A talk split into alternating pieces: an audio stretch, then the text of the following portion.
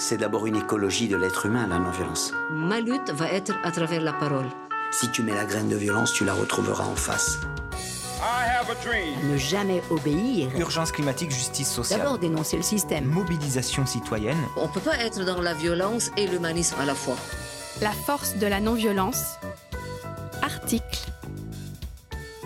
La mère de toutes les violences ou le père. Au moment où j'écris ce texte, on vient d'imposer aux enfants de 6 ans de mettre un masque à l'école. La situation sanitaire est suffisamment grave, nous dit-on, pour en arriver là. Personnellement, je ne comprends pas comment les conséquences d'une telle violence, mettre un masque sur la bouche et le nez des enfants, ne sont pas davantage questionnées, sachant que les enfants ne pourront pas utiliser le masque comme nous sommes nous-mêmes censés le faire sans y parvenir, c'est-à-dire sans le toucher, sans le mettre sous le nez et en le changeant toutes les 4 heures. Mais bon, L'institution est plus forte que nous et nous sommes plus forts que les enfants, n'est-ce pas? Alors pourquoi s'émouvoir de cette énième violence dont sans doute personne ne va mourir alors que le Covid tue? Les enfants de toute façon n'ont jamais le choix. Quoi qu'on en dise, enfants rois ou pas, ils doivent accepter sans contestation possible les directives des adultes. Et de ce que j'observe en ce moment, nous sommes traités nous aussi de cette manière par les institutions.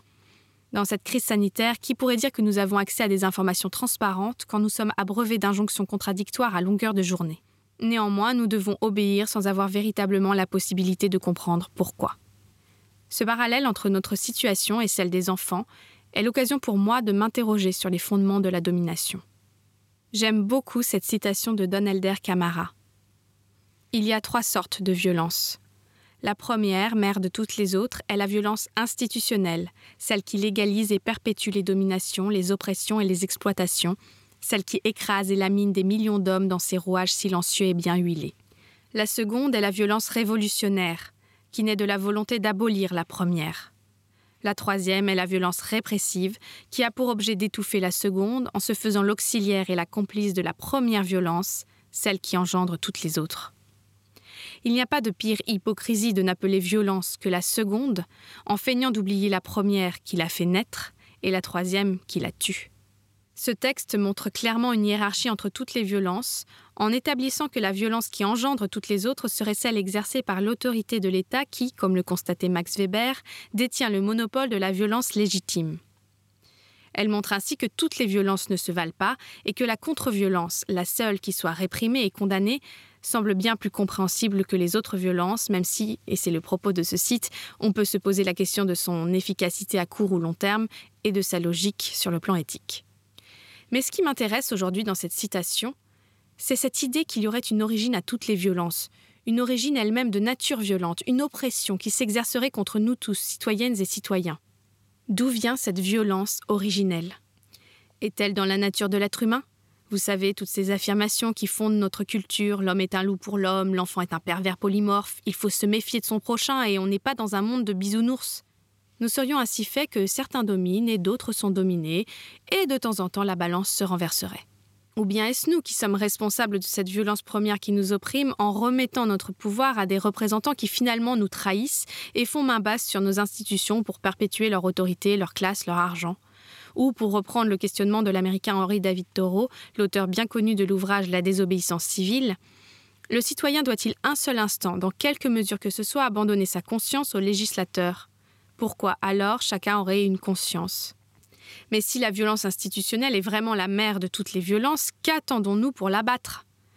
Vous me direz, il n'est pas si facile de s'en prendre au système étatique quand on voit la violence légitime, n'est-ce pas, avec laquelle les anarchistes ont été persécutés au cours des siècles, et je vous renvoie à l'excellent documentaire d'Arte Ni Dieu ni Maître, une histoire de l'anarchisme. Cela donne vraiment l'impression que la structure sociale et juridique qui nous gouverne est une entité à part entière qui décide pour nous et sur laquelle nous n'aurions aucun pouvoir puisqu'elle détient les armes. Cependant, Certains, certaines ont essayé, essayent de s'extraire de vivre différemment, de fonder des communautés hors système. Actuellement, des femmes et des hommes fondent des écolieux, redonnent vie à des villages, utilisent d'autres monnaies, cherchent à retrouver leur autonomie énergétique mais aussi spirituelle, trouvent et appliquent des alternatives au modèle capitaliste défendu par notre État.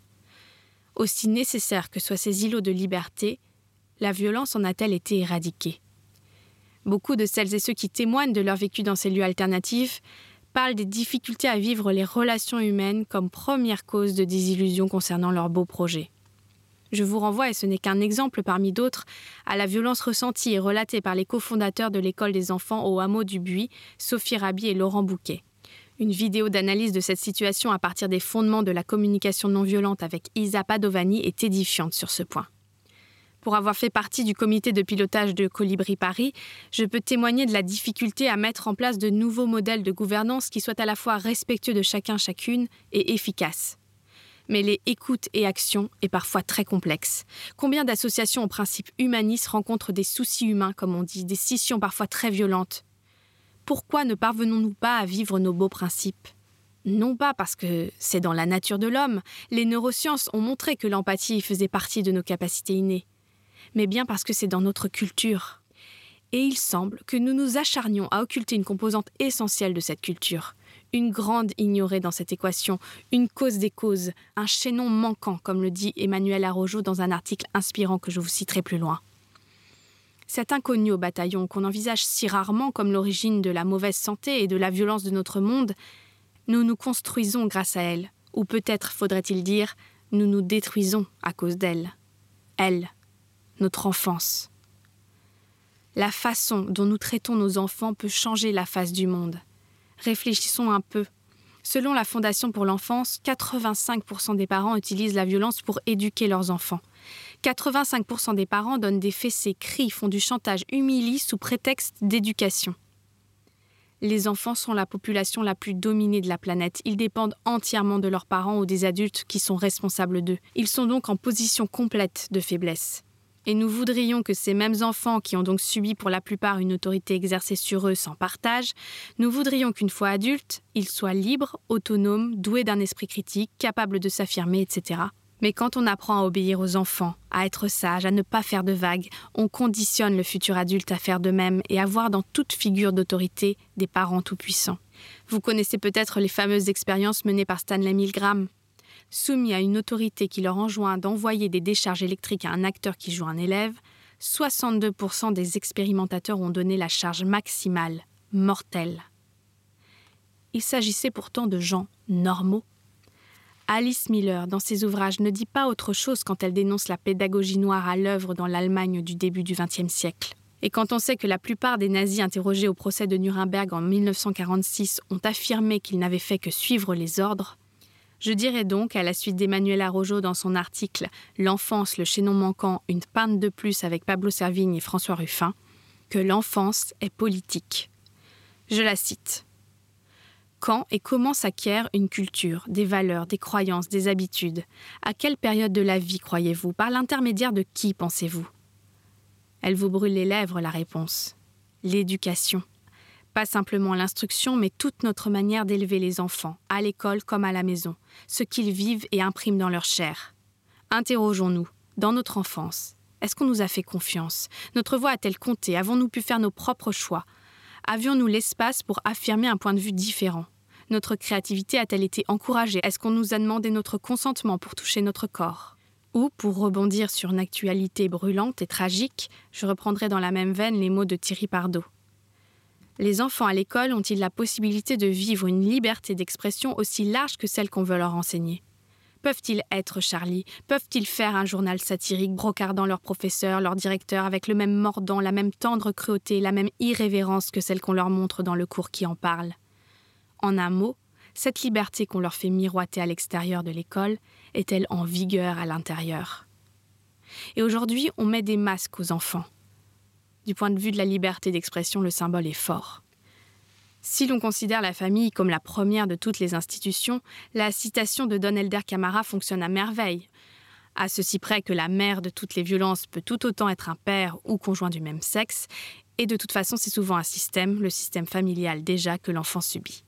Au-delà de la notion de personne morale qui se cache derrière l'institution et empêche souvent de désigner des responsables, il y a bien des parents physiques derrière notre propre violence, celle qu'on s'inflige à soi-même, car dans la majeure partie des cas, les êtres humains retournent la violence contre eux-mêmes, suicide, dépression, comportement limite, etc., et celle qu'on inflige à autrui.